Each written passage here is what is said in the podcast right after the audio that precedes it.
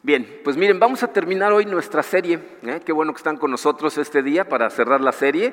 Eh, le damos una bienvenida a todas las personas que nos están viendo en vivo en YouTube. ¿eh? Y, bueno, este, la serie la titulamos, si recuerdan, Una visión para el 2021. y hasta el momento hemos aprendido interesantes cosas, tres en particular. la primera semana, si recuerdan, analizamos que deberíamos de sentirnos muy dichosos, nos dice Santiago, cuando enfrentamos pruebas, porque es únicamente cuando atravesamos pruebas de la mano de Dios que le damos oportunidad a Dios a trabajar en nuestro corazón. Entonces nos debe dar gusto el hecho de que nuestro carácter se está templando. Dios está fortaleciendo tu carácter, haciéndolo completo cuando atraviesas por pruebas. La segunda semana vimos la regla de vida, ¿se acuerdan? Regula, una estructura que necesitamos implementar en nuestra vida que nos ayude a hacer tres cosas, permanecer en Dios, crecer en Dios y dar fruto. Entonces, cuando creamos una estructura de vida, y la repetimos hasta que se convierte en un hábito, no importa si los tiempos son buenos o si los tiempos son malos, nosotros seguimos creciendo y dando fruto, nos, aferramos a esa estructura. Y la semana pasada estudiamos eh, eh, el hecho de que como creyentes, como discípulos reales de Jesucristo, nosotros constituimos lo que la Biblia llama el remanente, el grupo de personas que se mantiene fiel a Él y aun cuando empiecen a sentirse como exiliadas, porque pues, la sociedad nos va a empezar a marginar, nos va a empezar a aventar hacia el margen, es lo que significa marginar a alguien, nosotros desde el margen tenemos que ser una influencia positiva para la sociedad en la que vivimos y ser realmente la sal del mundo. El día de hoy vamos a hablar acerca de una visión general que necesitamos mantener en mente porque es lo que nos da fortaleza, es una perspectiva que nos da seguridad. Y miren, Quiero nada más reconocer y agradecerle al doctor eh, Darrell Johnson, eh, de cuyos escritos tomé la información para preparar este mensaje. Este doctor Johnson es un pastor que tiene más de 50 años como pastor, ya está en sus 70 eh, trabajó como pastor en Estados Unidos, en el estado de California, durante muchos años, en donde pasó por un montón de, disturbios sociales, espirituales, etc. Y hace como siete años se fue a vivir a Vancouver, porque ahora es el profesor de predicación de un seminario que se llama Regent Seminary, y se ha convertido en una especie como de pastor para pastores este hombre ah, ve la recta final de su vida como eh, la época en la que él se va a dedicar a mentorear a pastores para que ellos a su vez puedan esparcir la palabra de Dios correctamente. Y de sus eh, enseñanzas que él hace públicas, este, tomé yo información para preparar este mensaje. Entonces, gracias al doctor Johnson. Ahorita les voy a platicar más de él conforme vayamos ah, avanzando en este mensaje. Pero por lo pronto, eh, vamos a ponernos en manos de Dios y vamos a estudiar esta visión que necesitamos tener de forma general para crecer mejor. Padre, eh, te damos gracias Señor, te damos gracias por tu amor, te damos gracias porque aquí estamos, tenemos un día más de vida, que es una oportunidad para crecer en ti, para conocerte y para predicar tu palabra. Te damos gracias por el privilegio que nos das de servirte Señor. Y te pido, Padre, que eh, esta enseñanza que vamos a recibir de ti el día de hoy, de tu palabra, eh, eh, llegue directo a nuestro corazón, Señor.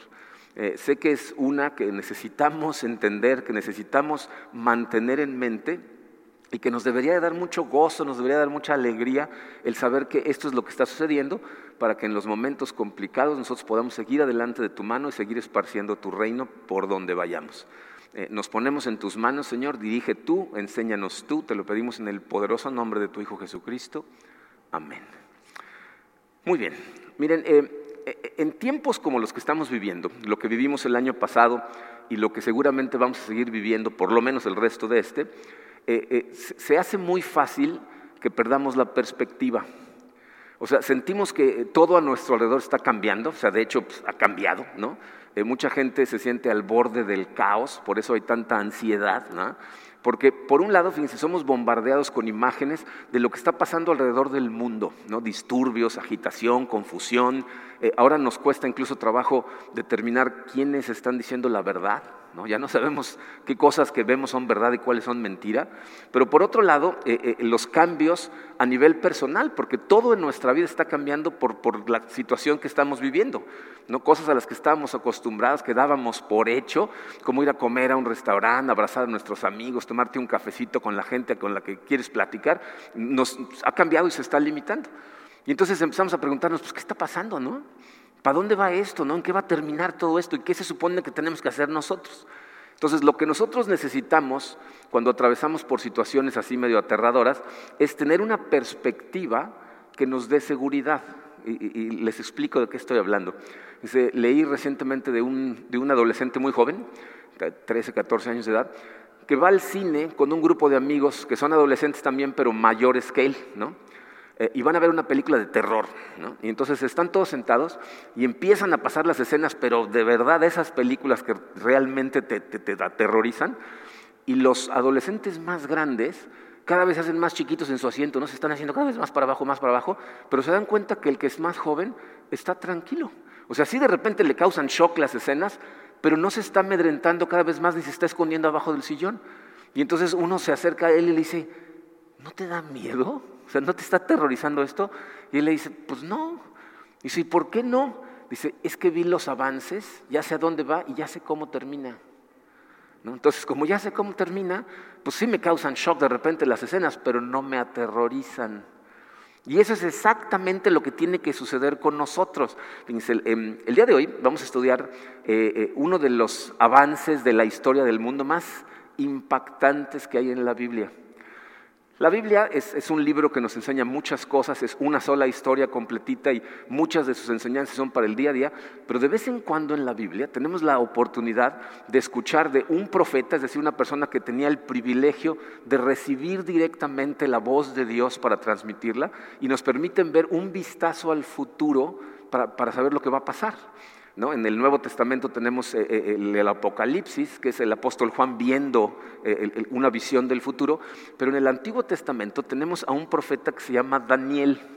Y en el capítulo 2 de Daniel, Dios le da el privilegio a Daniel de ver, echarle un vistazo a todo lo que va a pasar en la historia hasta el final. Obviamente eh, eh, no, nos cuenta toda la, película, ¿no? eso en términos humanos es imposible, pero nos da las suficientes escenas cruciales para que eh, nosotros conozcamos cómo va a ser el curso de la historia y cuál va a ser el clímax de la historia. Este pasaje los expertos bíblicos lo conocen como una teología de la historia o una visión profética de la historia, que es como titulé este mensaje, la visión profética de la historia. Entonces, esto nos va a enseñar las suficientes escenas para que conforme se va desenvolviendo el drama de la vida en nuestras vidas, aunque de repente las escenas sean aterradoras, no te hagas chiquito, ¿no? sino que estés tranquilo porque ya sabes a dónde va y cómo termina. Estos eventos que vamos a leer del capítulo 2 del profeta Daniel suceden, para que lo tengan en contexto, en el año eh, más o menos 600 antes de Cristo.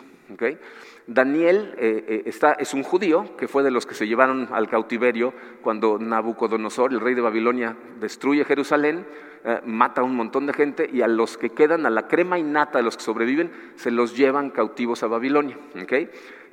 fueron deportados, por lo tanto significa que no están ahí por gusto. O sea, no están ahí porque quieren estar ahí. Pero asombrosamente Daniel vive y sirve en el palacio real. O sea, aunque es un judío exiliado, eh, eh, si quieren saber cómo es que llega al poder, lean el capítulo 1 cuando lleguen a su casa. Es una historia muy interesante. Eh, pero es un poco de lo que hablamos la semana pasada. O sea, Daniel es consciente de que los judíos tienen que ser una minoría, pero que tenga influencia sobre la sociedad en la que viven.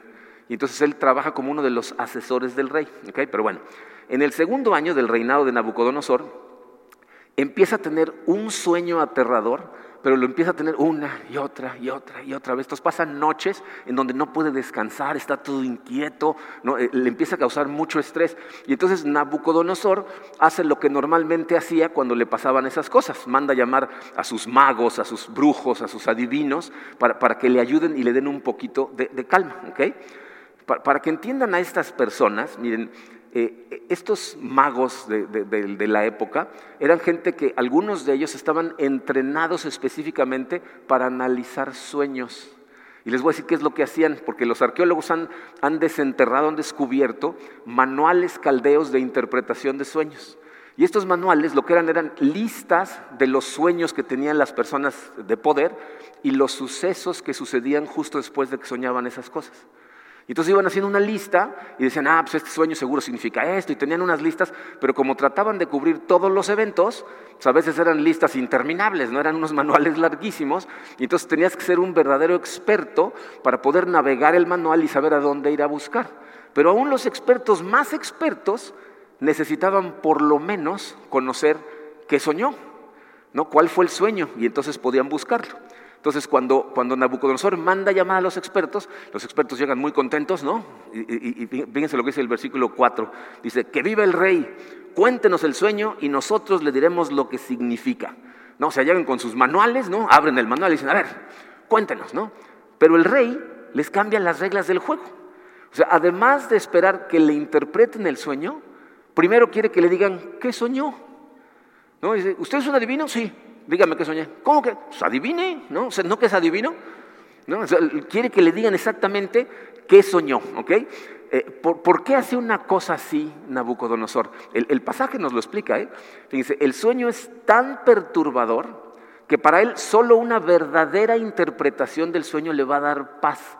Es decir, no quiere ser falsamente pacificado que es lo que muchas veces los asesores de gente que está en, posiciones de liderazgo como los reyes y sobre todo cuando son gente inestable, si se empiezan a alterar, buscan la manera de pacificarlos, de la forma que sea. No, no, no sé si han oído ahora los reportajes que están saliendo después de que salió Donald Trump de la Casa Blanca, pero sus asesores están platicando a la gente que le llevaban los, los reportes de, alta seguridad todas las mañanas y como se dieron cuenta que había cosas que lo hacían enojar, ya esas no se las decían. Las dejaban fuera para que no se exaltara porque era medio inestable. Eso mismo pasa con Nabucodonosor. Entonces le dicen, pues cuéntenos y le decimos. Pero él dice, no, no, no, necesito asegurarme que la interpretación es fiel, que es acertada. Entonces, si no me pueden decir qué soñé primero, fíjense, se los dice en el versículo 9, dice, cuéntenme el sueño y entonces sabré que pueden explicarme el significado. dice, si ustedes no me pueden decir primero qué soñé, ¿cómo voy a saber si de verdad lo pueden interpretar? Evidentemente, los sabios reconocen sus límites y le dicen, ningún mago puede hacer esas cosas. Eso, es imposible. Entonces el rey se pone furioso, dice, entonces, ¿para qué les pago tanto dinero a esta bola de inútiles? Y les dice, pues entonces los voy a matar a todos. Y los manda a matar. Dice, maten a todos los sabios de Babilonia. El problema es que eso incluye a Daniel. Daniel es uno de los sabios de Babilonia. Y entonces aquí entra Daniel a la escena.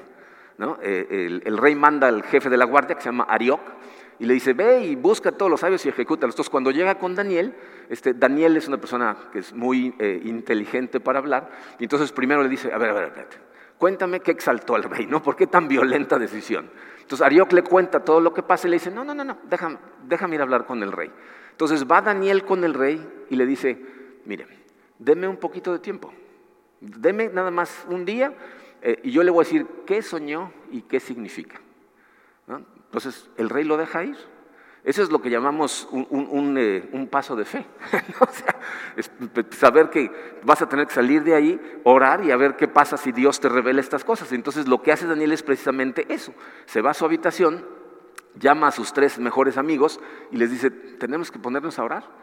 Dios me tiene que revelar eh, este sueño y su significado, porque si no, pues los cuatro vamos a chupar faros. ¿no? Entonces, eh, eh, no dice eso literalmente el libro de Daniel, pero más o menos, no entienden. Pero bueno, se ponen a orar fervientemente y como respuesta, Dios le pasa en la cabeza a Daniel la visión del sueño y luego la explicación del significado.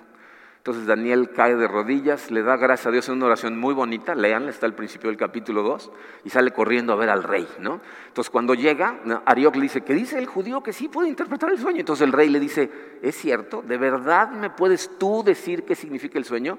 Y fíjense, me parece muy, muy eh, correcto, porque lo primero que hace Daniel es darle crédito a quien merece el crédito de esto. Fíjense, está en los versículos 27 y 28. Le dice Daniel, no hay sabios, brujos, magos ni adivinos que puedan dar a conocer el secreto del rey. Pero hay un Dios en el cielo quien revela secretos y él le ha dado a conocer al rey Nabucodonosor lo que ocurrirá en el futuro. Entonces, fíjense, de acuerdo a Daniel, esta interpretación que recibió no es porque Daniel tuviera una habilidad espiritual especial o porque tuviera algunos conocimientos académicos como los de los magos, no que le ayudaran a encontrar la solución. De acuerdo a Daniel, la revelación es divina. ¿no? Daniel dice, no hay mago en el mundo que lo pueda hacer, pero Dios sí. ¿Saben qué es muy interesante? Eh, el capítulo 2 de Daniel eh, está escrito en arameo. El capítulo 1 está en hebreo. Pero cuando llega el capítulo 2, de hecho del 2 al 7, está en arameo. Esto es rarísimo, casi todos los libros proféticos del Antiguo Testamento están escritos en hebreo, que era el lenguaje de los judíos antes de la deportación. Pero cuando, cuando se acerca a, la interpretación del sueño, cambian a arameo. Entonces, ¿por qué dos lenguajes en el mismo libro?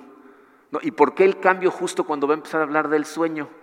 Hay varias interpretaciones a, eh, esa, situación tan extraña, pero la, más aceptada y con la que yo concuerdo es que esos capítulos del 2 al 7 no eran para que fueran leídos y entendidos nada más por los judíos, sino que todos los pueblos de la época necesitaban escuchar eso. El arameo en esa época era el lenguaje internacional. No, el, todo, o sea, Nabucodonosor era rey de un montón de propiedades y en todos esos países, casi todo Asia Menor, hablaban en arameo, aparte de en sus lenguas, como los judíos. No, ellos hablaban hebreo, pero luego cuando regresan de la deportación, por eso Jesucristo habla en arameo, porque es el lenguaje que se llevan de regreso los judíos cuando los regresan del, exilio. ¿okay? Entonces, ¿qué quiere decir esto? El sueño y la interpretación deberían de ser leídos no nada más en el templo, no nada más en las sinagogas, sino a todas las personas que estaban en posición de poder en todos los países de la época. O sea, esta información que vamos a leer no es nada más algo importante para el área religiosa, sino para el área pública secular. Eh, eh, de hecho, en nuestros días significaría, este pasaje lo deberíamos de leer no nada más en la iglesia, sino se lo deberíamos de leer a la gente en, Los Pinos, en la Casa Blanca, en el Parlamento, en Inglaterra, en cada uno de los gobiernos del mundo. Al final les voy a dar algunos ejemplos de lo que este capítulo ha hecho en gobiernos, ¿ok? Pero bueno, entonces, por fin, eh, Daniel le da crédito a Dios y ahora le va a decir qué soñó. Y ahí viene la descripción del sueño, son los eh, versículos 31 al 35 de ese capítulo 2. Dice así. En su visión, su majestad vio frente a sí una enorme estatua resplandeciente de un hombre, daba terror verla. O sea, esta era una estatua que cuando la veías te, daba pánico, ¿no? Dice, la cabeza de la estatua era de oro fino, el pecho y los brazos eran de plata, el vientre y los muslos de bronce, las piernas eran de hierro y los pies eran una mezcla de hierro y barro cocido. Mientras usted observaba, una roca de una montaña fue cortada, pero no por manos humanas. La roca golpeó los pies de hierro y barro y los hizo pedazos. La estatua quedó reducida a pequeños trozos de hierro, barro, bronce, plata y oro. Luego el viento se los llevó sin dejar rastro alguno, como la paja cuando se trilla el grano. Sin embargo, la roca que derrumbó la estatua se convirtió en una gran montaña que cubrió toda la tierra. Entonces imagínense ese sueño que veía Nabucodonosor todas las noches, ¿no? De pronto veía esta estatua aterradora que estaba hecha de diferentes materiales y de pronto una piedra se, separa por sí misma de una montaña, no por manos humanas, le pega los pies, la, estatua está, se cae y queda hecha un polvo tan fino que el aire se la lleva y no deja rastro alguno. Pero aparte, esa piedra que le pega a, la estatua eh, empieza a crecer y a crecer y a crecer y a crecer y crecer, se convierte en una montaña gigantesca hasta que cubre todo el mundo. ¿no? Ese es su sueño. Ahora, una, pregunta importante en este momento es, ¿qué causó que, Nabucodonosor tuviera un sueño tan aterrador? O sea, eh, eh, ahora sabemos que los sueños provienen de nuestro subconsciente. No, hay cosas en nuestro día a día que pueden causar sueños aterradores. Yo, por ejemplo, les cuento, cuando se acerca el día de predicar y mi sermón todavía no está totalmente estructurado en mi cabeza, yo empiezo a soñar que, estoy aquí parado y no traigo mi sermón y no encuentro mis notas y no me acuerdo que tenía que predicar. Pregúntenle a Karina, lo sueño por lo menos dos o tres veces al mes. ¿no? Entonces la pregunta es, ¿qué, causó que, tuviera en su subconsciente un, sueño tan aterrador, no tan perturbador? Fíjense, si, Nabucodonosor hubiera ido al psicoanalista, ¿no? si hubiera mandado, en vez de llamar un mago, hubiera llamado a un psicólogo, eh, el psicólogo hubiera reconocido de inmediato que era un profundo sentimiento de inseguridad lo que le causaba ese sueño.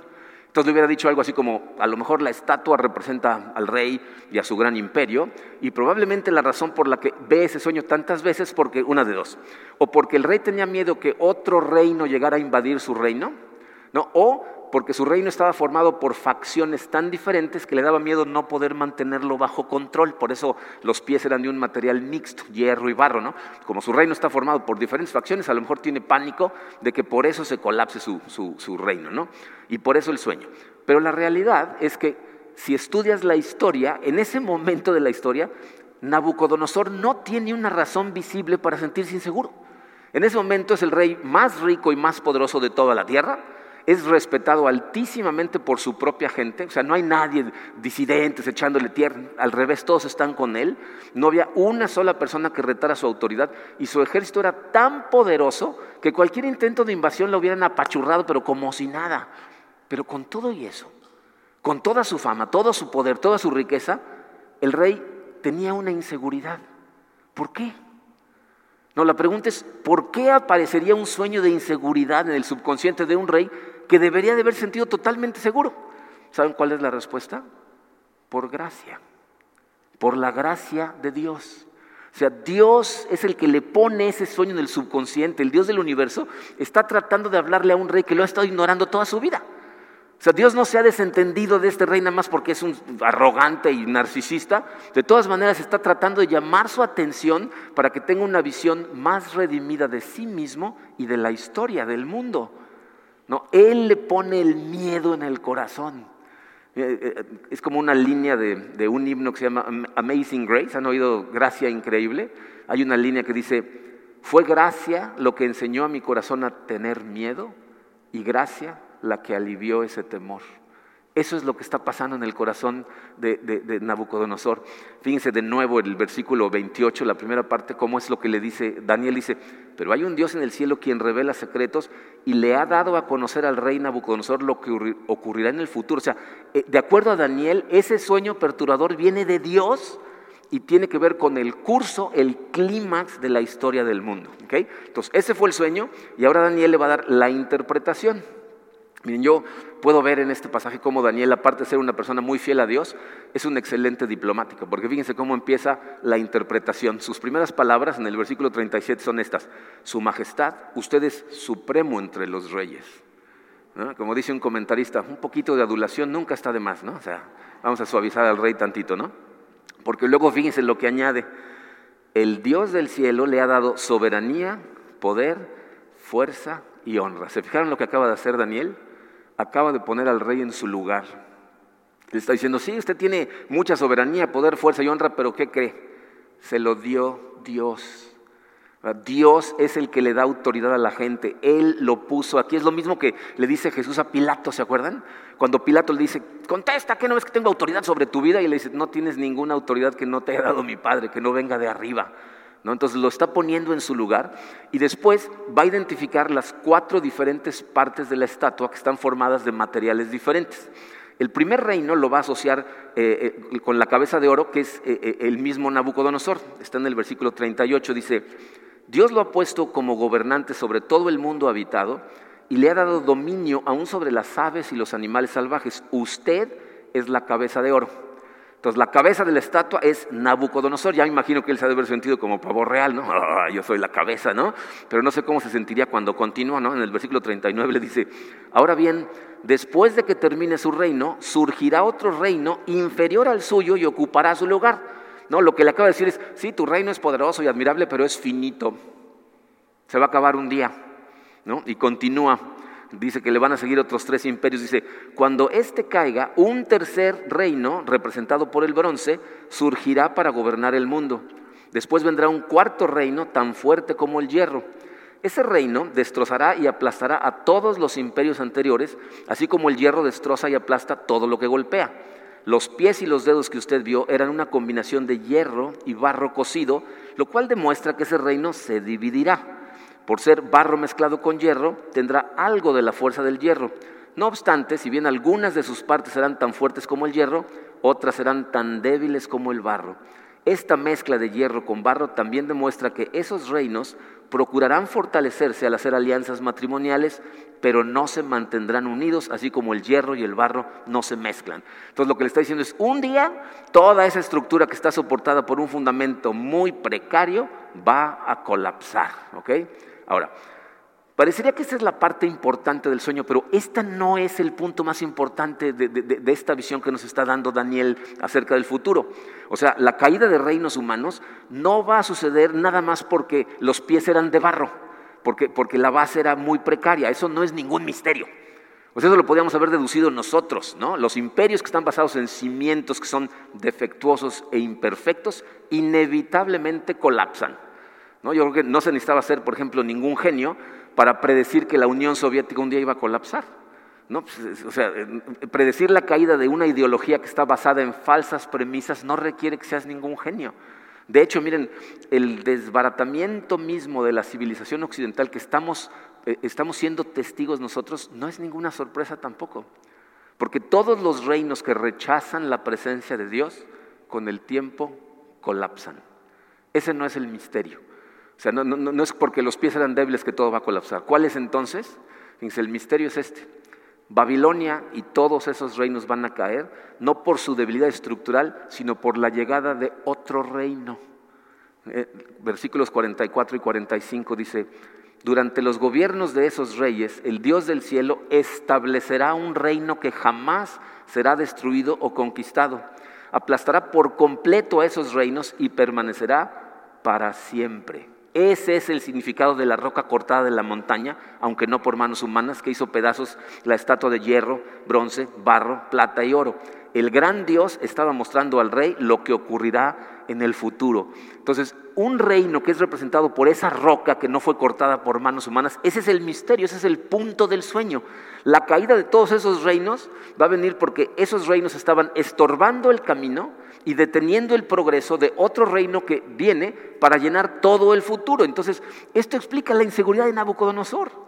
Esa profunda inseguridad proviene de que sí había algo allá afuera que representaba una amenaza para su reino, algo mayor que, él no podía ver a simple vista. ¿ah? ese reino, pues, eh, y mucho menos en donde estaba él en ese momento. Entonces, su reino estaba en el camino del el reino escondido de Dios. El reino de Dios ¿ah? un día va a venir y va a llenar todo el mundo y va a destrozar todo reino.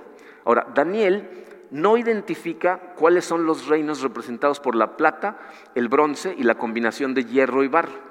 Hay diferentes opiniones al respecto, los escolares bíblicos le dan diferentes interpretaciones, pero desde mi punto de vista la más coherente es que el, imperio de plata que le sigue a Nabucodonosor es el imperio medo-persa, que es de hecho los que toman eh, Babilonia los que derrotan a, Nabucodonosor. Después viene el bronce, que es el imperio griego, con Alejandro el Grande, que también toman todo mundo. Y luego viene el hierro y el barro, que es Roma, cuando llega el imperio romano.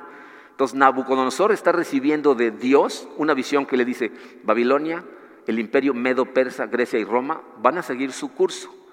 Pero en los días del último imperio, que es Roma, el Dios del cielo va a establecer un reino que jamás será destruido o conquistado y durará para siempre.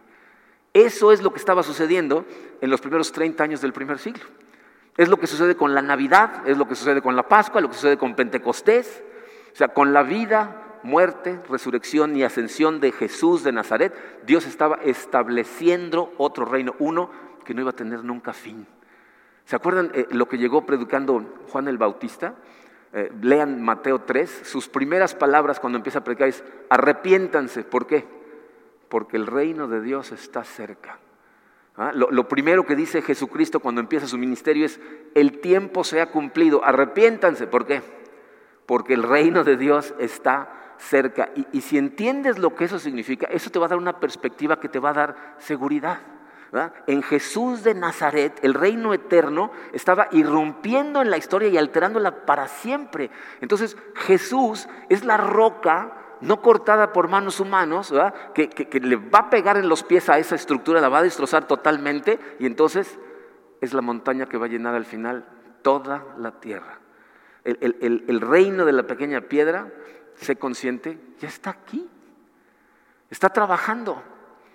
Eh, despacio, pero seguro, y está superando todo lo que encuentra en su camino hasta que un día llene toda la tierra. Ese es el misterio de la historia que Dios le revela primero a Daniel y luego a uno de los reyes más poderosos de la tierra en su época. Ahora, es evidente que esta interpretación de Daniel tiene profundas implicaciones para nosotros en el día en el que estamos.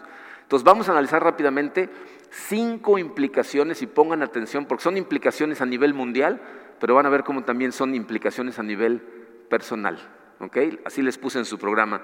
Implicaciones que revela la explicación del sueño de Nabucodonosor.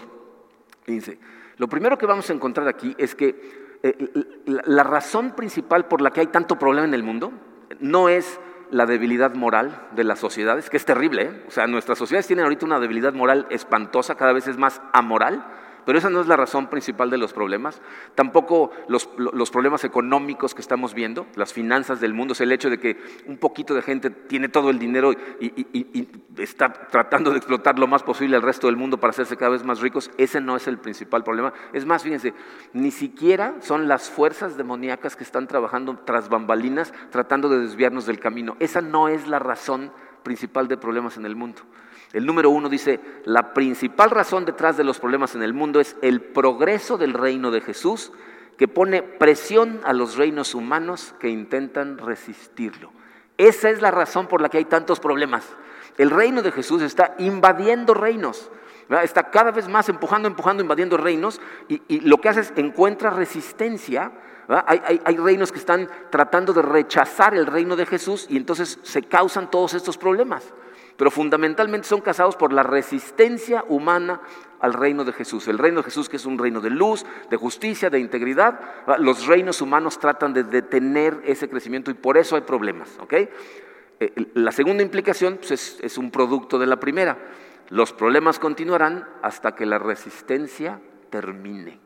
O sea, los disturbios en el mundo van a ser la norma hasta que la humanidad empiece a dejar de resistir a Jesús y a su reino. hay un versículo que seguramente has leído más de una vez, Lucas 16, 16, que, termina de una manera muy interesante si vemos el original.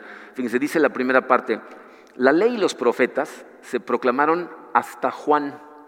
Desde entonces se anuncian las buenas nuevas del reino de Dios. Lo que está diciendo hasta ahí es, hasta Juan el Bautista, todo lo que se predicaba antes de Juan el Bautista era el Antiguo Testamento, la ley y los profetas. Pero después de Juan el Bautista, lo que se proclama es el Evangelio de Cristo, el reino de Dios. Pero termina diciendo, y todos se esfuerzan por entrar en él. las palabras literales de ese final lo que dicen es, a todos se les hace fuerza para que entren. O sea, no es que todos se esfuercen por entrar, sino que a todos los están forzando a entrar. De hecho, hay un, eh, escolar bíblico árabe que lo tradujo de una manera que me parece que nos, nos, da el significado de forma más clara. Se los puse ahí en su programa. Dice, desde entonces el Evangelio del Reino se predica y por ello todos están bajo presión. Toda la gente está bajo la presión. El nuevo orden de Dios está poniendo presión en el mundo y todos, se den cuenta o no, están siendo presionados por este nuevo orden. La presión va a terminar cuando dejemos de resistir y nos rindamos al reino de Dios. Eso se aplica a los reinos del mundo, pero quiero que entiendas que eso también se aplica a tu vida personal. Ah, los disturbios, la angustia, la tensión en tu vida son señal de que hay signos de resistencia en tu alma. En algún área de tu vida estás luchando contra el reino de Dios y esa perturbación va a seguir hasta que te rindas. Hasta que dejes de luchar contra el reino de Dios y lo dejes invadir tu corazón, entonces se acaba toda esa tensión. La tercera implicación eh, es una buena noticia a la luz de situaciones muy complicadas. Dice la tres, la agitación es un preludio a una mayor invasión del reino de Dios. O sea, mientras más agitación hay, eso significa que el reino de Dios está empujando porque quiere crecer más en el reino o en la persona. No, miren, eh, eh, a nivel países, esto se puede ver muy claramente en países dirigidos por dictadores. Piensen en cuál es el comportamiento típico de un dictador. Normalmente lo que hacen es luchar contra los valores bíblicos. ¿no? O sea, cuando un dictador empieza a tomar control de un país, se acaba la justicia, se acaba la paz, la libertad de expresión. Esa gente lucha todo el tiempo por valores que son antibíblicos, que son el dinero y el poder. Y entonces rompen todos los valores bíblicos para tratar de obtenerlo. Y eso lo que crea es una tensión que se respira en el aire. ¿eh? Yo no sé si ustedes alguna vez han viajado a países, por ejemplo, comunistas, en donde el, líder en ese momento es, un dictador que tiene a toda la gente subyugada. Digo, yo a mí me tocó viajar eh, más de una vez de trabajo a Cuba hace como 20, 25 años, cuando todavía estaba en su sistema más, o sea, reprimían totalmente, y respirabas en el aire la tensión que sentía la gente. ¿no? Hay países en donde empieza a haber asesinatos políticos, ¿no? todos los, eh, enemigos políticos empiezan a desaparecer, los periodistas que critican al sistema desaparecen y son asesinados. ¿no? Hay una agitación general que tiende a ser un preludio de un avivamiento espiritual. El doctor Johnson, que les platicaba al principio eh, del mensaje, que es quien leí sus escritos para este mensaje, él vivió en Filipinas de 1985 a 1989. Yo sé que hay algunos de ustedes aquí muy, jóvenes para acordarse de lo que estaba pasando en Filipinas, pero en esa época el presidente llamado Ferdinand Marcos se había convertido en un dictador, pero demagogo, como no tiene ni idea, estaba asesinando a medio mundo, desapareciendo a medio mundo, y había una tensión que dice el doctor Johnson que se, sentía en el aire, ¿no? Y entonces él se puso a orar, ¿no? Y, le pidió a Dios, a ver, ayúdame a entender lo que está pasando, ¿no? ¿Qué, hago aquí? ¿Y qué es lo que está sucediendo? Y entonces Dios le contestó y le dijo precisamente esas palabras. Esto que estás viendo, esta agitación, esta tensión, es el preludio de un avivamiento espiritual. ¿Ok? Entonces es el preludio del crecimiento del reino en Filipinas. Y para que entendiera, le dio una imagen, ¿no? Así como a Daniel le dio esta imagen, al doctor Johnson le dio una imagen de placas tectónicas abajo de la tierra. Dice, abajo de la corteza de la tierra hay placas tectónicas que eh, eh, el Señor parece decirle que el reino de, Dios es como una de esas placas tectónicas. Está siempre presente, siempre en movimiento, pero siempre poniendo presión. Cuando dos placas tectónicas topan una con la otra, se genera un terremoto arriba. No, si una placa tectónica entra abajo de otra y la levanta, entonces se da un volcán. ¿No? Entonces es lo que la imagen que le puso le dijo, así es el reino de Dios, siempre presente, siempre en movimiento y siempre poniendo presión, presión, presión, presión, y mientras más presiona, más se calientan las cosas. Entonces se encontró a sí mismo predicando a la gente de Manila, diciéndoles, no teman la situación, no se aflijan por lo que está pasando, porque es un preludio del crecimiento del reino en Filipinas. Y ahorita les cuento el final de esta historia, pero ¿se dan cuenta de cuál es la implicación ahí? O sea, la implicación es esta. La presencia de agitación en un país o, la agitación y los disturbios en tu vida no son señal de la ausencia de Dios. Son lo contrario. Es una señal de que la presencia del reino de Dios está en tu vida y está poniendo presión contra el reino de otros dioses que has decidido inclinarte ante ellos. Entonces la presión que pone Dios empieza a revelar los ídolos en los que has puesto tu confianza y tu seguridad. Lo que está tratando de hacer es irrumpir y, hacer que dejes de resistir y dejar de seguir esos ídolos para que el reino entre totalmente. Entonces los disturbios que vamos a enfrentar este año no son porque Dios está ausente. ¿Saben qué es lo que está haciendo? Nos está molestando como a Nabucodonosor. Nos está tratando de abrir los ojos a lo que Él está haciendo para que en vez de ponerte preocupado por las escenas aterradoras, sepas que Él está trabajando en este mundo, al parecer a nivel mundial, ¿no? está molestando a todo el mundo.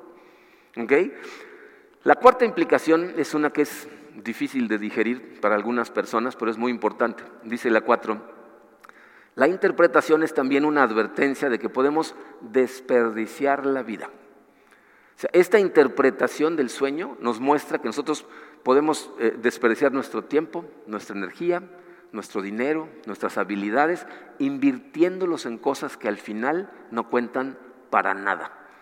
Fíjense cómo eh, eh, la explicación del sueño nos advierte que cualquier cosa que no sea consistente con el reino de Jesús, o, cualquier esfuerzo, empresa, afán, como le quieras llamar, cualquier cosa en la que inviertas tú tu tiempo, que no pueda ser incorporada al reino de Jesús, con el tiempo lo que se va a revelar es lo que realmente son, nada. Porque el sueño nos dice, esas cosas en las que la gente invierte su tiempo para construir imperios de ese tamaño, al final van a quedar como polvo que va a ser arrastrado por el viento y no va a quedar ningún recuerdo de su existencia. Em, hace algunos años hicimos aquí una serie eh, hace bastantes años, fue por ahí del 2012, eh, una serie basada en un libro escrito por eh, Charles Colson. a lo mejor se acuerdan de él, a lo mejor no. Charles Colson fue un asesor de Richard Nixon en la época de Watergate. De hecho, durante el escándalo de Watergate era uno de sus asesores principales. cuando cuando el, escándalo salió a la luz, a Nixon lo depusieron, eh, lo hubieran metido a la cárcel, pero el nuevo presidente le dio un perdón presidencial y por eso no quedó en la cárcel, pero muchos de sus asesores entraron a juicio para meterlos a la cárcel por haberle mentido al, gobierno, habían estado encubriendo a Nixon. Uno de ellos fue Charles Colson. En el proceso del juicio, eh, eh, Colson conoció a Jesucristo, se convirtió al cristianismo. Mucha gente pensaba que su conversión era única y exclusivamente para tratar de lograr que no le dieran una cadena muy larga, pero al final lo metieron a la cárcel y demostró que su conversión era real cuando empezó un ministerio dentro de la cárcel que él, ya falleció, ¿no? pero su ministerio hasta la fecha ayuda y transforma la vida de miles y miles y miles de presos en, cárceles en más de 40 países del mundo. Él dedicó el resto de su vida a transformar la vida de gente que había estado siguiendo a los dioses equivocados. Entonces, él realmente se convirtió. Escribió un libro que, se titula Cadena Perpetua. Y en ese libro cuenta una anécdota que, es muy relevante para lo que estamos platicando aquí. Dice que eh, hacen un viaje a Roma, él y su esposa, y entonces están parados en el lugar mismo en donde antes estaba el Senado romano. El Senado romano eh, es considerado como una de las instituciones políticas más poderosas del mundo porque se reunían para dictar eh, las leyes que, le iban a dar forma a la historia del mundo occidental. Y dice que mientras estaba tomándole fotos a las ruinas del Senado, de pronto su mente lo, lo llevó, ¿no? así le dio un flashazo a las reuniones que tenía él con los asesores de Nixon y con Nixon en la sala Roosevelt de la Casa Blanca. La sala Roosevelt, a lo mejor has visto algunas veces fotos de esa, de esa sala con una mesa de madera enorme en donde se ponen todos ahí a discutir cosas. Dice, de pronto mi mente se fue para allá y veía yo las caras serias de todas esas personas que pensábamos que el destino del mundo estaba en nuestras manos. Dice que Richard Nixon les decía constantemente, las decisiones que tomemos hoy se reflejarán cambiando el curso de la historia. Dice, y los que estábamos ahí lo creíamos, igual que lo creyeron los senadores romanos hace más de dos mil años, que se reunían en este lugar con sus togas pensando que lo que estaban haciendo ellos es lo que iba a cambiar la historia del mundo. Y dice que le llegó la pregunta a la cabeza mientras estaba viendo las ruinas del Senado, ¿será que la sala Roosevelt va a tener por lo menos este nivel de ruina dentro de dos mil años? ¿Se irán siquiera acordar de que existía? El, el mensaje es clarito. Solo el reino de Dios es eterno. Ningún otro reino, ninguna otra cosa va a durar para siempre. Daniel nos dice, no quedó rastro de los otros reinos. Miren, esto es difícil de digerir para nosotros a nivel personal. Pero esto es lo que nos revela el sueño de Daniel. Es posible que tu vida entera se la dediques a construir un reino, que puede ser un reino de muchos países como el de Nabucodonosor, o tu reinito en tu casa, con tu negocio, con tus hobbies, con tus diversiones, inviertas todo tu tiempo en cosas que al fin no cuentan para nada, serán olvidados y no tienen ningún efecto eterno. De la única manera en que nuestra vida no es desperdiciada, que es el punto número 5, que es evidente, dice, tu vida nunca será desperdiciada cuando trabajas para el reino de Dios. Entonces sí, no desperdicias nada, porque miren, por más que traten, ningún reino humano, no importa cómo sea, político, personal, secular, religioso, liberal, conservador, eh, de Oriente, de Occidente, comunista, este, capitalista, ninguno puede bloquear la llegada y crecimiento del reino de Jesucristo. ¿Qué quiere decir eso? Que cuando tú, como Jesucristo nos dijo, buscas primero el reino de Dios, no estás buscando en balde. Cuando oras diciendo, vénganos tu reino, no estás orando en baile. Lo que, Dios mostró en el sueño de Daniel y, luego recibió la interpretación es que la llegada de esa piedrita y su crecimiento van a llenar el mundo y eso es inevitable. Miren, esa, revelación, ese mismo capítulo de Daniel, fue lo que le dio, les dije que les iba a dar algunos ejemplos, le dio eh, eh, la fortaleza al arzobispo Desmond Tutu, no sé si saben quién fue Desmond Tutu, él era el arzobispo de Johannesburgo en Sudáfrica.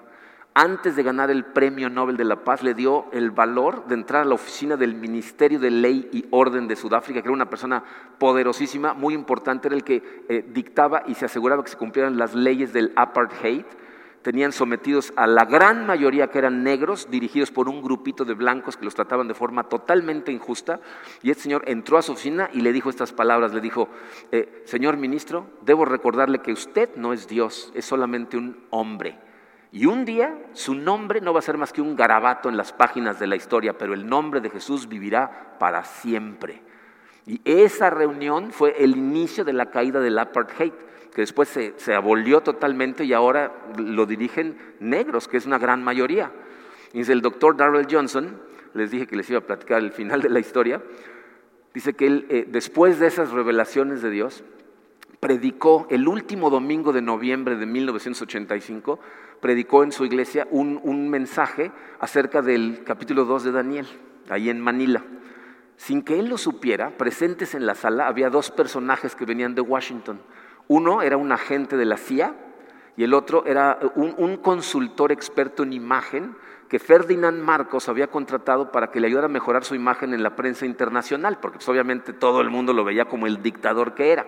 Entonces él predica Daniel 2, lo lee completito, y después se enteró, porque regresaron a visitarlo después, que eh, el consultor en imagen, al oír todo lo que dice Daniel 2, empieza a temblar, dice, por dentro y por fuera empieza a temblar incontrolablemente, según cuenta él mismo, algo que no le había sucedido nunca en su vida, y de pronto dice que escuchó audible y claramente la voz de Dios, que le dijo, cuando te encuentres mañana con el presidente Marcos, todo lo que vas a hacer es leerle Daniel 2.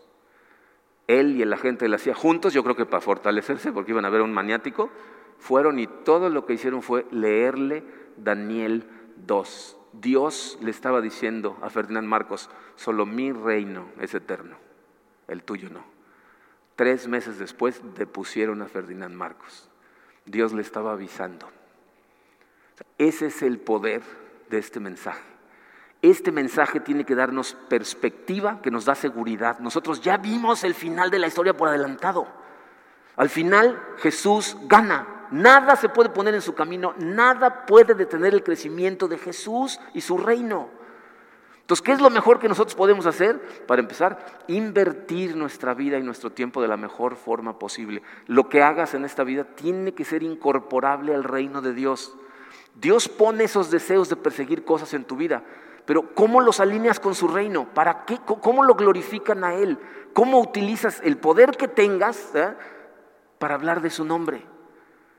Por otro lado, tenemos que eliminar la resistencia. Porque si hay señales de agitación en tu corazón es que algo en ti está resistiendo al reino de Dios en algún área de tu vida. En alguna parte de tu corazón no lo estás dejando entrar al 100% y por eso hay ansiedad. Y ya que tengas esas cosas claras, tienes que vivir para la extensión de su reino, sabiendo que no estás perdiendo el tiempo porque no va a haber absolutamente nada que lo pueda detener. Gloria a Dios que va a hacer que su reino, esa pequeña piedrita que se va a convertir en una montaña, un día va a llenar todo el mundo. Y si nosotros estamos con Él, vamos a estar con Él cuando ese mundo sea reinado por Jesucristo totalmente. Esa perspectiva debería darte seguridad sin importar qué tan aterradoras se pongan las escenas. Al final ganamos. Gana Cristo y nosotros en Él. Vamos a orar. Padre, eh,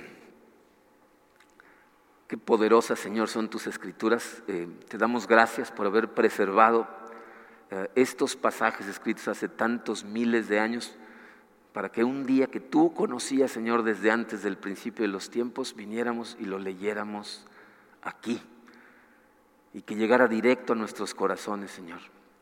Te pido por todos nosotros, Padre. Yo sé que tener en mente esta visión a tan largo plazo nos cuesta trabajo porque lo que nos presiona son las cosas del día a día. Gracias por recordarnos, Padre, que la presión lo que significa es que tu reino está tratando de entrar que por eso hay disturbios, porque tú estás tratando de reinar en nuestro corazón y estás tratando de reinar en nuestra ciudad y en nuestro país. Y mientras haya resistencia, va a haber todos esos disturbios. Nosotros, Señor, queremos invertir nuestra vida en algo que cuente al final, que sea para tu gloria.